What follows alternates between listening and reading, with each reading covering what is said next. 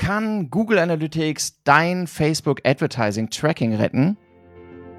Willkommen zu einer neuen Ausgabe des Social Marketing Nerds Podcast. Hier sprechen wir über Methoden, Trends und Strategien, wie ihr euer Business über Social Marketing verbessern könnt. Von Facebook bis LinkedIn, von E-Com über Lead-Generierung bis Brandbuilding, von B2C bis B2B. Heute für euch am Mikro Alexander Böker. So, willkommen bei einer neuen Ausgabe vom Social Marketing Nerds Podcast. Willkommen. Ähm, wir sprechen heute über ein Thema. Wir haben uns schon mal damit beschäftigt, mit dem Thema iOS 14 Update und seine Folgen. Aber wir gucken uns heute einen neuen und mal einen anderen Aspekt an. Und dafür ist heute bei uns die Maria Lena Matysik. Willkommen bei uns. Hallöchen. Schön, dass du bei uns bist. Maria, du bist Warum bist du bei uns? Du beschäftigst dich den ganzen Tag mit Datenanalyse und mit Website-Daten. Was machst du denn? Das ist korrekt. Ich bin Analytics Consultant. Äh, das heißt, ich ähm, betreue die Google Analytics und Google Tag Manager Setups von meinen Kunden. Nicht nur Google Analytics und Tag Manager, aber das sind natürlich so die größten und verbreitetsten Tools. Ähm, außerdem gebe ich auch Workshops in den beiden Themen und ich habe den Podcast Die Analytics-Sprechstunde, wo sich natürlich auch alles um das Thema dreht. Das ist richtig, kann ich auch auf jeden Fall empfehlen, äh, höre ich selbst gern. So, äh, unser Thema heute ähm, beschäftigt sich natürlich mit dem Thema Datenanalyse und dem großen Thema, was hat sich eigentlich getan durch iOS 14? Äh, und während alle Marketer weinen, fragen wir uns jetzt mal, ähm, die, die auf Facebook Werbung treiben, fragen wir uns, kann uns Google Analytics vielleicht etwas von den verlorenen Daten zurückgeben oder wie kann uns das Tool helfen? Für die, die ähm, in den letzten Wochen im Winterschlaf waren, äh, Apple hat mit dem iOS 14 Update, Apple Version 14.4, einiges geändert, was äh, die Datenweitergabe, Datenfreigabe ähm, äh, betrifft. Das heißt, ähm, bei Apps werdet ihr gefragt oder werden Nutzer gefragt, äh, darf die entsprechende App äh, Daten von dir verwenden und weitergeben. Und das betrifft unter anderem natürlich den Facebook-Kosmos und alle Werbentreibenden, denn dort passiert ja genau das. Äh, wir sind dann der Nutzer ist in der App, sieht unsere Anzeige, klickt drauf und wird eigentlich auf eine Website geleitet.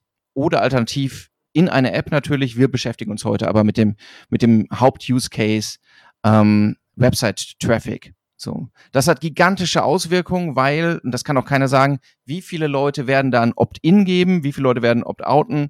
Ähm, das werden wir noch sehen. Es wird aber äh, zu Verlusten kommen. Facebook hat reagiert mit einigen technischen Änderungen. Grundsätzlich, das müsst ihr verstehen, gibt es zwei wesentliche Aspekte. Das eine ist, es betrifft effektiv eure Kampagnensteuerung dahingehend, dass ähm, Audiences, Custom Audiences, also die, die im Retargeting verwendet werden, ähm, kleiner werden. Dort wird, werden wir einen Verlust haben an Daten.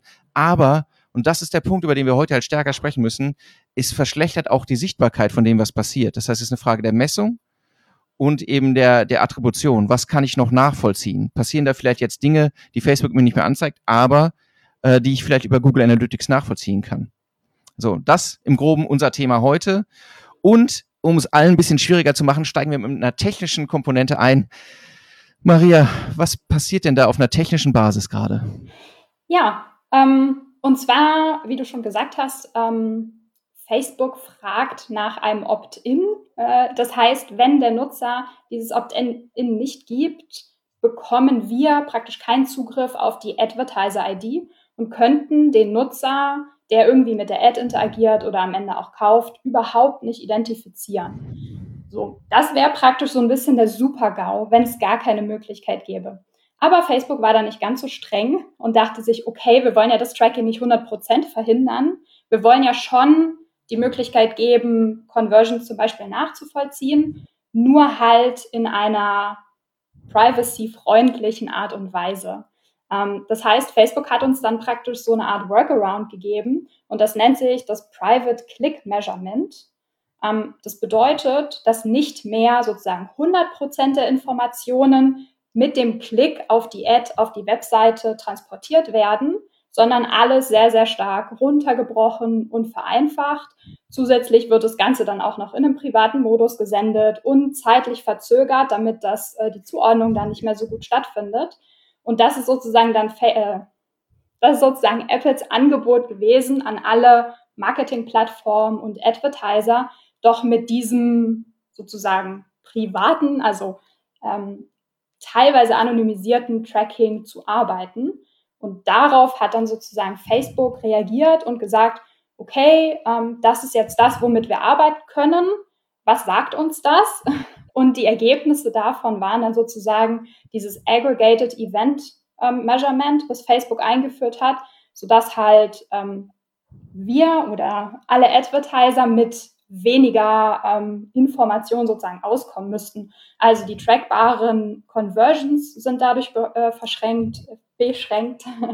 Die äh, Conversions müssen priorisiert werden und es kann immer nur die am höchsten priorisierte Conversion ähm, gesendet werden und außerdem sind sozusagen auch die Anzahl der gleichzeitig schaltbaren Ads begrenzt, einfach weil wir weniger Möglichkeiten haben, ähm, ja, die Identifikation dieser Ad durch den Klick zu verschlüsseln. Also das, ich vergleiche das immer gern so ein bisschen mit, der, mit dem Thema IP-Adressen-Anonymisierung, was ja auch bei Google Analytics ein Thema mhm. ist und Pflicht ist, wo ja einfach von der vollständigen langen IP hinten was abgeschnitten wird. Dadurch haben wir praktisch weniger Stellen zur Verfügung und das Ganze verschlüsselt nicht mehr eine IP, sondern ein Range. Und genauso kann man sich das eigentlich jetzt bei dem Tracking vorstellen, dass es halt nicht mehr ein Nutzer verschlüsselt, sondern ähm, praktisch nur noch die Ad zugeordnet werden können soll. Ja, ja. das war's in Kurzform. äh, was bedeutet das im Effekt? Ähm, diese 1 zu 1 Beziehung, einer klickt, du siehst es, oder einer kauft, du siehst es, ähm, ist Geschichte. Es, ist, äh, ähm, wie gesagt, es hängt halt auch noch davon ab, geben, geben die Leute ein Opt-in, geben die Leute ein Opt-out. Wenn die Leute ein Opt-out geben, haben wir halt auch ein Miniaturzeitfenster nur noch von einem Tag, in dem die Attribution stattfindet. Das Thema View-Attribution, ähm, davon verabschieden wir uns auch gerade, was halt auch noch ein großes Thema war auf der Plattform. Ähm, das ist, äh, sondern wir gucken nach Klicks. Das ist jetzt so der, der, der Punkt. Bei einigen verlieren wir eben sehr viele Daten, bei anderen verlieren wir weniger. Die, die, die, die, der Zeitrahmen ändert sich jede Menge. Wir haben dazu auch schon in äh, anderen Podcasts ähm, einiges erzählt und aufgeschrieben. Es gibt auch großartige Anleitungen, was man auf Facebook jetzt tun kann, um seine Kampagnen äh, erstmal sattelfest zu machen. Es sind technische Anforderungen, die von Facebook kommen hinsichtlich Domain-Registrierung. Du hast das gerade gesagt. Die Events, ich muss, muss mich entscheiden, welches Event ist mir denn besonders wichtig. Die mhm. Anzahl hat sich reduziert. Ähm, wenn ich ein Opt-out habe, wird nur noch das Höchste irgendwie über, übergeben und dann auch nur noch für einen Tag konserviert. Es hat sich auch geändert, ähm, wann für, für alle Facebook-Advertiser, wann wird die Conversion zugeordnet. Jetzt eben auf den, auf den Zeitpunkt der Conversion, nicht mehr auf den, nicht mehr auf den, auf die Kampagnenlaufzeit eigentlich. Ähm, da hat sich jede Menge getan. So. Das eine ist ähm, das Problem, mit dem wir alle umgehen müssen. Wie gehe ich jetzt, wie verändert das mein Retargeting, wie verändert das meine Kampagnenstrategie? Aber unser Thema heute ist eben, wie ähm, kann ich vielleicht über andere Tools im äh, dieses ähm, diesen Nebel im, in, der, in der Datenerfassung nochmal ein Stück weit lichten, der jetzt gerade erzeugt wurde. Ne? Und vielleicht kannst du nochmal erklären, Maria, wie misst denn Google Analytics, damit das mal verstanden wird? Viele setzen es ein, aber die, die Funktionsweise dahinter ist eigentlich nicht allen klar, glaube ich. Klar, kann ich gerne mal was zu sagen. Ehrlicherweise könnte ich dazu wahrscheinlich auch einen ganzen Tagesworkshop geben, aber jetzt in der Kurzfassung. Ähm, also für Google Analytics ist immer alles sichtbar und relevant, was sozusagen auf der eigenen Webseite passiert. Ähm, die einzige Zusatzinformation, die Google Analytics bekommt, ist sozusagen die Referrer-Information, also wo kam der Nutzer her. Die ist nicht immer ganz zuverlässig, deswegen ähm, weichen wir sehr, sehr gerne auf die UTM-Parameter aus. Ähm, und anhand dieser Information, also entweder Referrer oder UTM-Parameter, kann Google Analytics feststellen, wo der Nutzer herkam in dem Moment, wo er auf die Webseite gekommen ist. Genau, und dann gibt es natürlich einmal die Möglichkeit, einfach Page-Views zu tracken, also welche Seiten hat der Nutzer auf der Seite gesehen, auf der Webseite. Ähm, und natürlich auch Interaktionen, also Events, ähm, Buttonklicks, Add-to-Card, ähm, ja, alles, was so auf der Webseite praktisch passieren kann. Und ähm, in Google Analytics kann man dann sozusagen nachvollziehen, was der Nutzer auf der Webseite alles gemacht hat, wie er interagiert hat und natürlich am Ende, hat er konvertiert? Hat er was gekauft? Wenn ja, welche Warenkorbhöhe und so weiter? Es genau. ist also letztlich, ich kann ein ganzes, das, das aufwendige Event-Tracking, das viele Leute auf Facebook aufgesetzt haben, wo man jetzt sagen muss, okay, so komplett, so kompliziert darfst du dein Haus gar nicht mehr bauen oder zumindest nicht darauf optimieren. Ne? Ähm, das äh, lässt sich natürlich und eigentlich auch noch eine ganze Ecke komplexer, muss man sagen, mit, mit Google Analytics bauen. Du hast eben noch mal einen Punkt angesprochen, auf den ich mal kurz zurückkommen wollen würde. Äh, Thema Referrer auch. Und wer immer es mal ausprobiert hat, äh, UTM-Parameter einzusetzen oder eben sich auf die normale Referrer-Zuordnung zu verlassen, und Facebook sendet übrigens mit mehreren, mehreren Referrern auch, muss man auch noch sehen, ähm, das wird freundlich aggregiert ja auch schon von, von Analytics. Man sieht ein Giga, also da, da ist immer eine Riesenlücke zwischen. Also das ist, ich keine Ahnung, weiß nicht, was du sagen würdest, Maria, aber ich würde mich auf das Referrer-Tracking nicht verlassen an der Stelle, äh, sondern auf jeden Fall immer den Weg gehen, UTM-Parameter einzusetzen. Genau, Referrer-Tracking, ah, wie du gerade gesagt hast, die sind zum Teil super unterschiedlich, ob, also die sehen und heißen unterschiedlich, auch wenn die immer von Facebook kommen. Und auf mhm. der anderen Seite gibt es, oder sag ich mal, haben diese ganzen ähm, Cookie-Einschränkungen im Browser auch Auswirkungen auf die Referrer-Information. Das heißt, wir sehen immer mehr Direct Traffic, also sozusagen Traffic, der wirklich unbekannter, unbekannter Herkunft ist aus Google Analytics Sicht. Und das kann man nur dadurch reparieren, indem man UTM-Parameter verwendet. Ja, das nochmal, wir machen jetzt ja keine Google Analytics Stunde, aber um das nochmal, das ist mir, das ist dieses gigantische Missverständnis, wo wir immer drauf stoßen, Direct, das sind doch die Leute, die direkt zu uns gekommen sind. Nein, das sind alle, von denen Google Analytics nicht sagen kann, wo sie herkommen. Ja. Und so, das sind das natürlich auch die, die direkt gekommen sind, aber ja, ja zum geringen das ist, Teil. Ja. Das ist eine Wundertüte.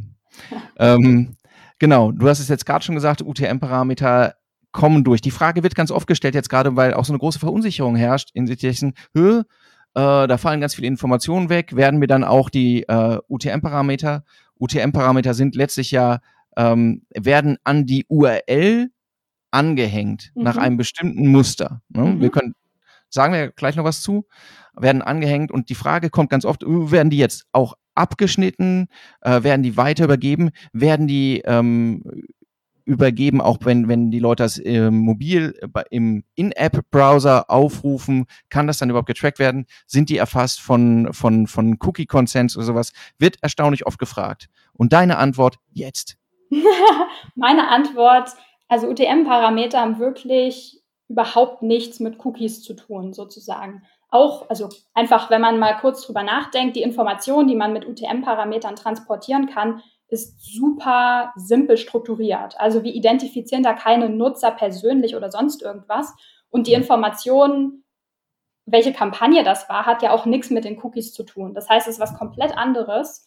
Und im Endeffekt verlängern wir durch diese Parameter einfach die URL. Also die Landingpage, die aufgerufen werden soll, hat, sag ich mal, oh, simpel gesprochen, eine andere Bezeichnung. Das ist, ähm, ja, da wird nichts abgeschnitten oder sonst wie beeinflusst. Natürlich gibt es auch mit UTM-Parametern oder mit URL-Parametern grundsätzlich, also zum Beispiel auch die keine Ahnung, jetzt für Facebook-Ads oder so, die GCL-ID kann ja auch mal verloren gehen. Und man muss super aufpassen mit Redirections, weil da ja. auf der Webseite das verloren gehen kann. Also es ist nicht sozusagen 100% safe und man kann da ähm, keinen Fehler machen oder nichts verlieren. So ist es auch nicht. Aber aus sozusagen Privacy-Sicht und Cookie-Consent und so weiter ist das was komplett anderes. Ja, du bist, du bist relativ safe, wenn du einfach nur aus, aus Facebook rüberleitest. Je länger die Kette dann wird oder der, der Weg dann wird und keine Ahnung, du willst wirklich was verkaufen, ähm, je nachdem, welche Technologie du einsetzt, dann, dann erhöht sich das Risiko aus meiner Sicht als sukzessive, dass du Daten verlierst, äh, spätestens im Checkout, du führst auf ein anderes Zahlungsmittel weiter, bla bla bla und so weiter. Genau, genau. Also das, ja. da muss man trotzdem, sag ich mal, noch viele Sachen beachten, ja. aber es hat nichts mit dem, mit dem Konsens zu tun. Genau.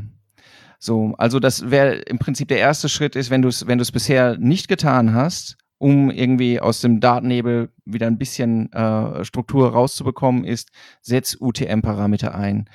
Wie, ähm, wie baue ich denn die UTM-Parameter auf, so als Blaupause mal?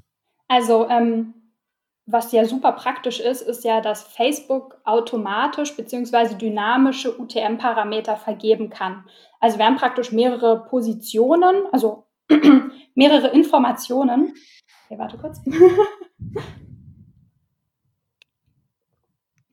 Also wir haben mehrere, ähm, genau, mehrere verschiedene Parameter, mehrere Positionen, die wir belegen können mit Informationen, die die Kampagne verschlüsseln. Also im Endeffekt ist das praktisch Source, Medium, Campaign, Keyword. So. Ähm, und genau, diese Stellen haben wir zur Verfügung. Und wir können da unterschiedlich granular werden, ähm, um zu verschlüsseln und am Ende sehen zu können, wo genau hat denn der Nutzer geklickt, von wo genau ist denn der Nutzer auf unsere Seite geleitet worden. Also wir könnten zum Beispiel sagen, Source, also Traffic-Quelle ist Facebook. Das kann man jetzt als Facebook ausschreiben. Man kann FB oder sowas verwenden. Also da ist man wirklich mhm. völlig frei. Dann braucht man ein Medium. Da könnte man ganz basal sozusagen einfach sagen, Ad, also das ist Facebook eine, äh, also Paid Traffic gewesen, um mhm. hinterher die Unterscheidung machen zu können, was war zum Beispiel organischer Traffic, was war Paid Traffic. Und dann kann man die dritte Stelle, die Kampagne vergeben, welche Kampagne war das genau. So, jetzt wie mhm. gesagt, Facebook gibt uns ja die Möglichkeit, das dynamisch vergeben zu können. Das heißt, wir können da zum Beispiel auch das Placement dynamisch von Facebook mitsenden lassen, weil es jetzt Insta oder Facebook-Feed und so weiter. Das heißt, darüber müssen wir uns am Ende gar keine Gedanken machen, müssen nur wissen, okay, wie viele Stellen haben wir, also wie viele Informationen können wir geben und was ist uns wichtig zu vermitteln. Mhm. Und ein, ein Vorteil ist ja auch einfach an der Sache, die, ne, wir, wir, wir äh, sprechen ja auch immer über die Attributionsfenster, wie lange sind Daten verfügbar an der Stelle. Ähm, und wir sind ja relativ flexibel jetzt hier. Also die Daten gehen mir jetzt erstmal nicht verloren an der Stelle. Genau. Ähm, das heißt, ich kann äh, noch im Prinzip lange danach irgendwie, äh, das sind ja am Ende Filtermechanismen, die ich in der Analyse nutzen kann. Mhm. Kann auch noch lange danach schauen, hier ist da später noch was passiert auf Basis von äh, hier Source oder einer bestimmten Kampagne. Das ist ja eigentlich das, was mich dann interessiert. Wir, wir gucken ja insgesamt in den Bereich Facebook Advertising. Das ist letztlich, wir beginnen ja sozusagen bei den, bei den UTM-Parametern ab Ebene 2 erst. Und wenn ich dann zuordne, welche Kampagne ist das oder gibt es noch weitere Ebenen, zum Beispiel irgendeine bestimmte Variante innerhalb der Kampagne und so weiter, die ich dann ähm, nochmal, wo ich schauen will, was hat die eigentlich gebracht? Ne? Genau, ganz genau. Und vielleicht, also ich weiß, dass, dass sozusagen jetzt euer Fachgebiet wirklich äh, Facebook ist, Facebook Ads sind. Aber jetzt gerade aus meiner Perspektive, also Analytics ja. als großes Ganzes, finde ich es immer super wichtig, gerade bei den UTM-Parametern und bei der Struktur, wirklich im ganzen Marketing-Team ja. über alle Kanäle sich eine ganzheitliche ähm, Tagging-Strategie zu überlegen, weil das ist natürlich der große Vorteil, den wir jetzt in Google Analytics haben, verglichen zu Facebook. Facebook-Daten, Facebook-Reports haben halt sozusagen immer nur Facebook-Perspektive wiedergespiegelt. Und wenn wir jetzt UTM-Parameter nutzen und unsere Kampagnen wirklich sauber in Analytics abbilden, dann haben wir sozusagen die ultimative Möglichkeit, wirklich alle Kanäle miteinander vergleichen zu können und auch nach derselben Logik sozusagen. Weil vorher hatten wir immer das Problem, dass die Attribution super unterschiedlich war und man hat komplett andere Daten gesehen, plus zum Beispiel solche Sachen. Facebook kennt äh, Post-Views. Analytics kennt halt keine Post-Views. Analytics braucht immer den Klick, weil ansonsten war ja kein Nutzer auf der Webseite und es wurde nichts getrackt. Und ähm, genau, dadurch finde ich, also da finde ich es einfach super wichtig, dann auch diesen Vorteil, den wir haben in Analytics als Web-Analyse-Tool, ähm, alles parallel betrachten zu können. Ja.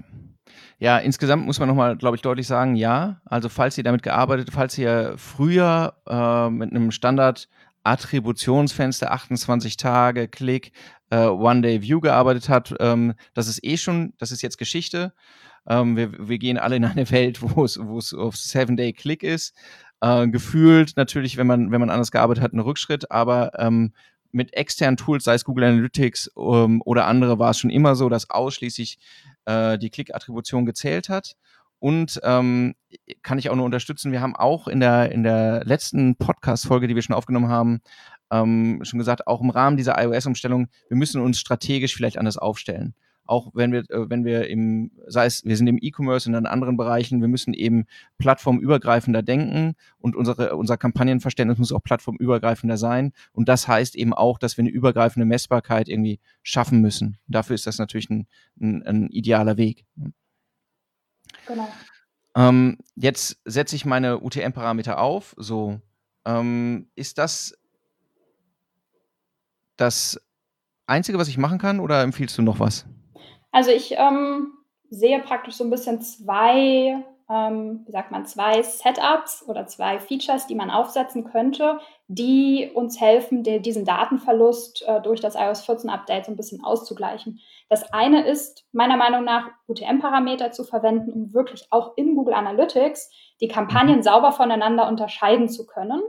Und dann kann man natürlich in Analytics auch mit zum Beispiel benutzerdefinierten Kanalgruppierungen arbeiten. Also man muss sich dann auch im Reporting nicht nur auf Quelle Medium praktisch verlassen als Reporting, sondern kann auch seine Kanäle auf Basis der UTM-Parameter neu strukturieren und sagen, das ist jetzt Social Paid, das ist Social Organic, das ist Newsletter und so weiter, was ja Google Analytics in dem Standard Default Channel Grouping einfach nicht kann. Das heißt, sobald man viele eigene oder nicht nur viele, egal, wenn man eigene UTM-Parameter verwendet und einsetzt, werden die immer in der Standardkanalgruppierung von Analytics als Sonstiges gruppiert. Und je mehr man das macht, desto größer ist am Ende der, der Anteil von Sonstiges und das bringt einem natürlich überhaupt gar nichts am Ende in der Analyse.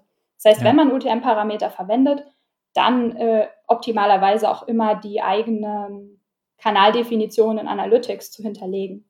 So, ja, das würde ich mal sagen, ist so die eine, der eine Teil. Also klar, wenn wir Erkenntnisse gewinnen wollen über Kampagnen, müssen wir die erstmal sauber tracken und wissen, wo kam der Traffic her. Und der zweite Aspekt ist, was uns jetzt zum Beispiel ähm, durch das Update verloren geht, ist sozusagen die, ein detaillierteres Verständnis davon, was denn die Nutzer nach der Ad oder nach der Interaktion mit dem Werbemittel machen auf unserer Website. Also wie interagieren sie? Ähm, dadurch, dass wir jetzt Events priorisieren müssen und nicht mehr immer alle gesendet werden, sehen wir halt nicht mehr so viel. Aber in Google Analytics haben wir ja 100% Freiraum und können alles machen, was wir wollen und wirklich alle Interaktionen tracken, die wir relevant finden auf dem Weg sozusagen zur Conversion. Genau, das ist, also dieses, ne, viele haben sich halt Mühe gegeben, in großem Maße natürlich auch auf Facebook irgendwie über, es wurde auch immer einfacher, muss man sagen, mit dem Event-Setup-Tool konntest du auf der Webseite eigentlich, okay, der Button wird das, der Button wird das, äh, eigentlich durchgehen oder man hat es irgendwie ein bisschen handwerklich ähm, aufwendiger und vielleicht auch besser gemacht, über den Google Tag Manager irgendwie die, die, die einzelnen Events äh, für Facebook äh, genutzt. Ähm, so, jetzt ist das Spielfeld plötzlich anders. Ihr habt nur noch eine Handvoll Events zur Verfügung. Abhängig davon, wenn ihr Wert, wertbasiert äh, targeten wollt, dann sind es nur vier Events tatsächlich, domainweit. Ähm, wenn ihr äh, zufällig jetzt ähm, ähm, international aufgestellt seid, dann hängt es wirklich stark von der Domainstruktur ab, was ihr dann, was ihr dann noch machen könnt. Ja. Wir haben Kunden, die ähm, weinen bittere Tränen, weil sie alles auf der auf einer Com-Domain laufen haben ähm, und jetzt eigentlich nicht mehr viele Möglichkeiten haben, äh, länderspezifisch da zu reagieren. Aber, Maria, du sagst es, ähm, Ratschlag ist letztlich, wenn du bisher äh, eher ein rudimentäres Setup gehabt hast, auf was, was die Events angeht, ähm, und bei vielen ist das der Fall, muss man sagen, bei, bei äh, Google Analytics, dass im Prinzip Seitenaufrufe wurden getrackt und dann ist, ähm, wenn es ein E-Com äh, anders ist, dann ist hinten noch der, der Kauf getrackt worden. Aber die, die Möglichkeiten dazwischen sind halt echt enorm und sind letztlich aber natürlich mindestens vergleichbar mit dem, was Facebook geboten hat. Das heißt, ich kann gucken, ich kann Events feuern, wenn ich erst wenn, bei Leuten, die erst, die mindestens ein paar Sekunden da gewesen sind, auf der Seite gewesen sind, also Verweildauer im Prinzip darüber tracken, die Scrolltiefe darüber tracken, Buttonklicks tracken. Eigentlich äh, kann ich mich da, kann ich mich tot tracken. Das würde würde ich jetzt auch nicht empfehlen. Ja.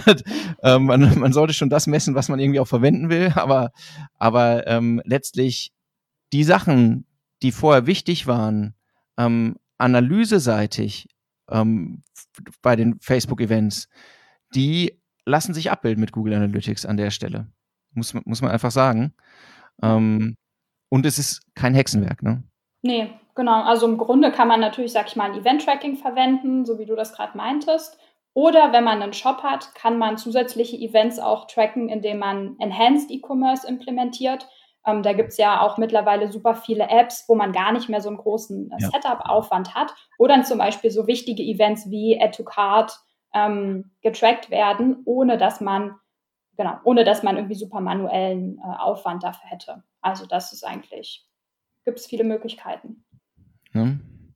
Dann ein Punkt habe ich noch an der Stelle. In den, ähm, in den letzten Jahren auch immer wichtiger geworden. Äh, das ganze Thema, äh, gerade bei, bei transaktionalen Geschäftsmodellen, also E-Com, ähm, wie sieht das denn aus mit Attributionsmodellen? Ne? Jetzt auch kommt, äh, jetzt haben wir die letzten Jahre damit verbracht, allen Leuten zu erklären, hey, der Facebook Werbeanzeigenmanager sieht nur ein ganz kleines Teil von, von dem, was passiert. Und ähm, das ist nicht das große Ganze. So, dann ist, hat aus dem Facebook, Facebook Kosmos kommt, äh, wurde Facebook ähm, Attribution gestartet, was auch andere Kanäle aufgenommen hat und im Prinzip eigentlich eine wirklich smarte Lösung, wie ich finde, ähm, auch angeboten hat an der Stelle, um ein etwas vollständigeres Bild zu geben. Natürlich auch eben basierend auf der Annahme, hey, die Views sind auch wichtig, die kannst du nur innerhalb des Systems sehen. Ähm, zehn Kontakte, ansonsten ist ja auch alle Out-of-Home-Werbung für den Arsch, ehrlich gesagt, wenn, wenn Views nicht wichtig sind. Ähm, äh, und Fernsehwerbung kann ich dann auch knicken. Ähm, aber auch dort unterliegen wir jetzt ja äh, anderen Restriktionen. Ähm, wir haben jetzt gesagt, hey, bau die Events nach ähm, oder bau die Events, die dir wichtig sind, über Google Analytics und verwende äh, UTM-Parameter, damit du nachvollziehen kannst, welche Kampagnen haben welchen Impact äh, bei dir. Äh, bin ich jetzt zurückgeworfen wieder ins Jahr 2014 und bei, äh, bei einem Last-Click-Model oder kann ich jetzt noch was machen? Also teilweise sind wir natürlich so ein bisschen zurückgeworfen, weil das Last Non-Direct Click ist immer noch die Standardattribution in den Standard-Report sozusagen in Google Analytics. Ähm, ja. Soll ich vielleicht noch mal kurz sagen, was Last Non-Direct ja. genau ist? Ja. Ähm, genau, und zwar erstens hatten wir ja schon gesagt, Klick ist immer wichtig. Also derjenige muss erstmal auf die Webseite gekommen sein. und dann zählt Google Analytics alle Conversions, die in derselben Session stattgefunden haben. Das ist mhm. praktisch Last Click. Ähm, jetzt haben wir, wie vorhin schon ein bisschen äh, anklingen lassen, das Problem, dass einige Nutzer unbekannt oder von unbekannter Herkunft, äh, Quelle, auf die äh, Seite kommen. Und aus Google Analytics Sicht kann man unbekannt oder möchte man sagen, möchte man unbekannt, also direkt ähm, keine Conversion zuordnen. Deswegen wurde sozusagen Last Non-Direct Click, also der letzte Kampagnen-Touchpoint, bekommt in den Google Analytics Reports, ähm, in den Standard Reports die Conversion zugeordnet. So. Aber wir haben natürlich darüber hinaus noch weitere Möglichkeiten. Also A gibt es ja natürlich auch in Google Analytics selbst die Multi-Channel äh, Reports, äh, Multi-Funnel Reports. Das heißt, da kann man ähm, wesentlich mehr. Also man kann sozusagen wesentlich mehr Einfluss darauf nehmen, welche ähm, Attributionsmodelle, Last, First, Badewanne und so weiter ähm, wir, gewählt wir werden ja sollen. Kurz, wir können ja, ja ganz, ganz kurz nochmal sagen, weil tatsächlich ist es ja so, ich meine, du kennst es auch, dass ähm, dass es halt, äh, auch wenn die Modelle schon lange am Markt sind und Fortgeschrittene nutzen das auch, dass es halt trotzdem noch ein großes ähm, Delta an, an Unwissenheit gibt, äh, wo man sagt, okay, was, was bedeutet das, Attributionsmodelle? Und das ist letztlich, ähm, ja, für mich ist es immer so, du guckst dir einen Boxkampf an, so am Ende gibt es ein K.O. Wenn ich sage, der letzte Touchpoint kriegt's alles, dann äh, hat in dem ganzen Kampf nur der K.O.-Schlag gezählt. Alle 495 Schläge davor nicht. So. Und das ist letztlich, damit beschäftigt man sich letztlich an der Stelle und sagt, okay, die davor haben ja auch beigetragen wenn dich die äh, Werbung deines Lieblings-Fashion-Geschäftes äh, 50 Mal verfolgt hat ähm, und äh, äh, dann irgendwann hast du geklickt, ist das jetzt wirklich nur zu, das Verdienst der letzten Anzeige, wo du geklickt hast, oder haben die dich weich gekocht? Ne? Und wie, wie ist der Prozess des Weichkochens jetzt einzuordnen? Dafür gibt es verschiedene Modelle. Ähm, du hast gerade schon gesagt, irgendwie der, der, äh, also mo momentan ist das gängigste, der Letzte, der durch die Tür geht, äh, hält die Fahne hoch. Äh, genauso kann ich andersrum sagen, der Erste, der durch die Tür geht, äh, oder eben der Erste und der Letzte, oder es ist, es ist eine ansteigende Kurve, eine absteigende, es lässt sich letztlich alles modellieren damit. Aber das ist letztlich um, warum ist das so wichtig? Weil üblicherweise eben die, die, die Touchpoints erstens natürlich über, womöglich über verschiedene Kampagnen innerhalb einer Plattform, aber eben auch über, auf verschiedenen Plattformen stattfinden können und ihr habt Geld ausgegeben. Und am Ende geht es um die Entscheidung, wo gebe ich Geld aus? So, und das, ja. da, dabei soll das ganze Modell helfen, dass man sagt, okay, wer, welchen Wert hat äh, welcher Kanal, welche Plattform für mein Geschäft? Als kurzer genau. Einwurf, sorry dafür. Nee, war super wichtig, super wichtig. Ich finde es auch immer noch mal wichtig zu sagen, dass alle Attributionsmodelle, egal wie data-driven und mit AI und keine Ahnung, das alles äh, gemacht wird, ist immer eine Annäherung an ja. die tatsächliche Realität. Ich meine, man muss sich ja nur selber mal fragen, was man gestern gekauft hat. Warum genau hat man das gekauft? Also was hat einen dazu überzeugt, das zu kaufen? Das weiß man selber gar nicht. Und genauso schwierig ist das natürlich festzustellen, welcher Kanal am Ende wie viel äh, zu der Conversion beigetragen hat. Das heißt, wir versuchen uns anzunähern und uns sozusagen die Arbeit im datengetriebenen Marketing zu na, vereinfachen, also einfach sichtbarer zu machen, Entscheidungshilfen zu bekommen. Ja, aber es bleibt eine Annäherung und man kann da eine Menge, ähm, ich sag mal, experimentieren, ähm, Hypothesen anstellen und genau, dann gucken, welchen, welchen Einfluss würde sowas haben. Ja. Und dann doch noch der letzte Punkt dazu, weil du es gerade nochmal angesprochen hast. Ursache und Wirkung äh, muss man halt auch stark aufpassen. Ähm, wenn ihr eine Facebook-Kampagne schaltet, die auf Conversion optimiert ist, dann äh, passiert, ähm, äh, passiert natürlich das. Ihr sagt, hey, ich will Leute, die kaufen. Facebook sucht die Leute, die am wahrscheinlichsten kaufen das können Leute sein, am einfachsten und am zu identifizieren sind die, die schon 50 Mal jetzt irgendwie auf Seiten für die Schuhe gewesen sind und äh, Facebook weiß das und sagt, äh, wahrscheinlich der. So, aber wie der, dann ist halt die Frage, hat diese Anzeige den Kauf ausgelöst oder ähm, ist das mehr so gewesen, die Anzeige hat gerade noch den Fuß hingehalten und der Ball wäre sowieso ins Tor gegangen? Ne? Und das ist, äh, ne? Facebook hält hoch, ich war's, wird auch ne, nach allgemeinen Fußballregeln vollkommen in Ordnung, aber ähm, der Ball war womöglich schon auf dem Weg und das ist halt die Frage um, äh, die Frage, mit der man sich dann auch beschäftigt, im Bereich datengetriebene Attributionsmodelle, macht Facebook, macht Google auch an der Stelle, um zu sagen, wie hoch ist das inkrementelle Wachstum, das tatsächlich ausgelöst wird. So, vollkommener Exkurs. Ähm, wir kommen zurück zum Thema, zum Thema Attributionsmodelle. Kann ich was anderes machen? Ja, oder? Ähm, genau, ja. Also mit den, ähm, mit den Reports in Google Analytics und zum Beispiel auch mit dem Tool Google Attribution kann man viel experimentieren und rumspielen und zum Beispiel vergleichen, wenn ich ähm, also First-Click versus Last-Click-Attribution verwende, was würde das bedeuten für meine, also wie, wie viel, welche Werte meiner Conversions sind welchem Kanal zugeordnet. Also da kann man viel machen, aber das vollständige Bild sozusagen gibt es jetzt natürlich noch nicht. Klar, wir arbeiten immer so ein bisschen in den Limitationen, die uns einfach das Tool gibt und so das Interface von Google Analytics. Wenn man da viel mehr Spielraum haben möchte, bleibt wahrscheinlich nur mit Rohdaten zu arbeiten. Also zum Beispiel die Daten aus Google Analytics in eine Datenbank zu exportieren. Und dann hat man praktisch die Informationen alle sichtbar praktisch. Also die, die Frage, welcher, ähm, welcher Traffic-Kanal hat den Nutzer auf die Seite gebracht, ähm, wird immer an eine Session rangespeichert. Also das hat praktisch den Session Scope. Wenn wir mhm. am Ende alle Daten unserer Nutzer, eines Nutzers exportieren, können wir immer noch sagen, wie viele Sessions hatten wir und was war genau der Ursprung sozusagen der einzelnen Session und haben dann völligen Freiraum mit den Daten zu modellieren, was immer wir möchten. Klar, das ist natürlich schon ein bisschen am, am oberen Ende vom Aufwand und was man auch einfach an, an Tools dahinter braucht. Aber es ist auf jeden Fall möglich. Ja, aber wie du schon sagst, ne, das ist jetzt nicht unbedingt für den Heimgebrauch das Erste, was du machst, sondern ähm, unsere, unsere Mission oder unsere Fragestellung war ja, kann Google äh, Analytics dein Facebook Advertising Tracking retten?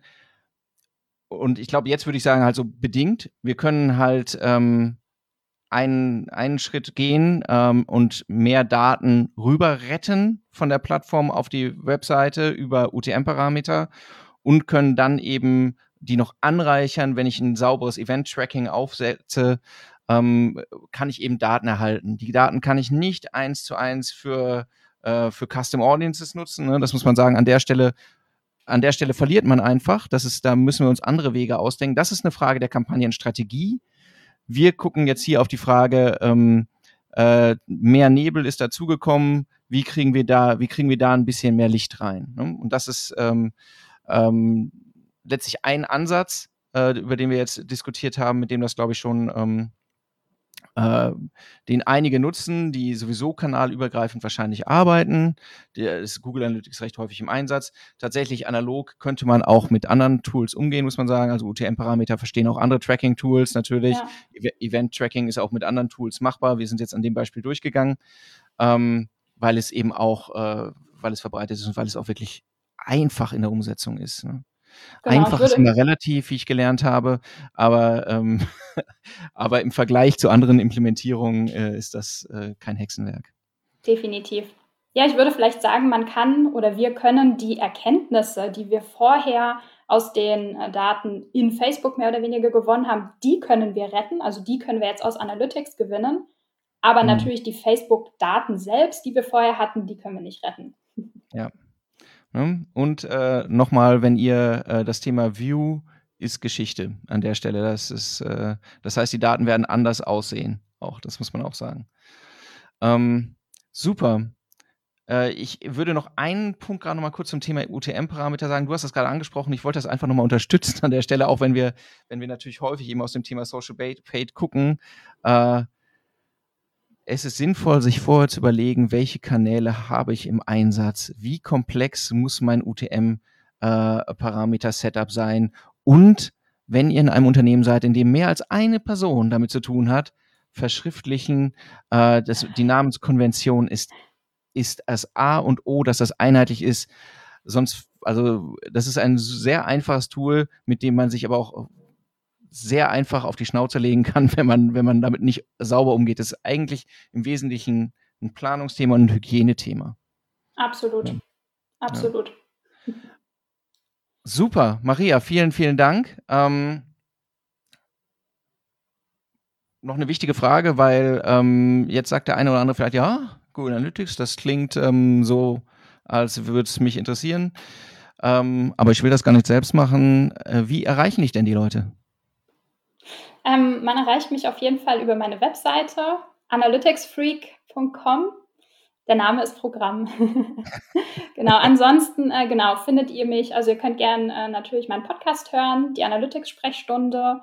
Ähm, ihr findet mich auf LinkedIn und ähm, ja, ich gebe auch immer wieder kostenlose Webinare, so als kleinen Sneak Peek in verschiedene Implementierungen. Ähm, genau, also zum Beispiel habe ich jetzt genau dieses Thema iOS 14 Update und ähm, UTM-Parameter so ein bisschen zum Anreiz genommen, da nochmal ein bisschen mehr Einblicke zu geben. Also wenn das den einen oder anderen interessiert, dann ähm, ja, schaut gern auf meiner Webseite vorbei. Alles klar. Maria, ganz, ganz herzlichen Dank. Danke dir und für die Einladung. Sehr gerne. Wenn ihr sagt, oh, das fand ich jetzt eigentlich ganz gut, dann ähm, haben wir grundsätzlich nichts gegen positive Bewertungen. Diesen äh, Podcast findet ihr eigentlich auf allen gängigen Plattformen. Wenn ihr sehen wollt, wie sehen die eigentlich aus, wenn sie sprechen, ähm, gibt das Ganze auch auf YouTube. Ähm, wenn ihr sagt, boah, vielleicht ist der nächste noch besser und wir werden oder äh, erweitert meinen Horizont noch mehr, und ähm, wir werden auch nochmal über dieses ganze Thema Signal Loss in nächster Zeit sprechen dann abonniert uns auch gerne. wenn ihr sagt, folgendes Thema fehlt noch, äh, dazu wüsste ich gern was, dann äh, schreibt uns das auch gerne. Alles klar. Herzlichen Dank, euch einen schönen Tag. Tschüss. Ciao, ciao. Vielen Dank fürs Zuhören. Wenn euch der Podcast gefällt und ihr mehr wollt, abonniert uns auf iTunes oder Spotify und bewertet uns gern. Und wenn ihr Hilfe braucht, damit eure Kampagnen fliegen lernen, Bucht einfach eine kostenfreie Strategie-Session. Den Link findet ihr in den Show Notes.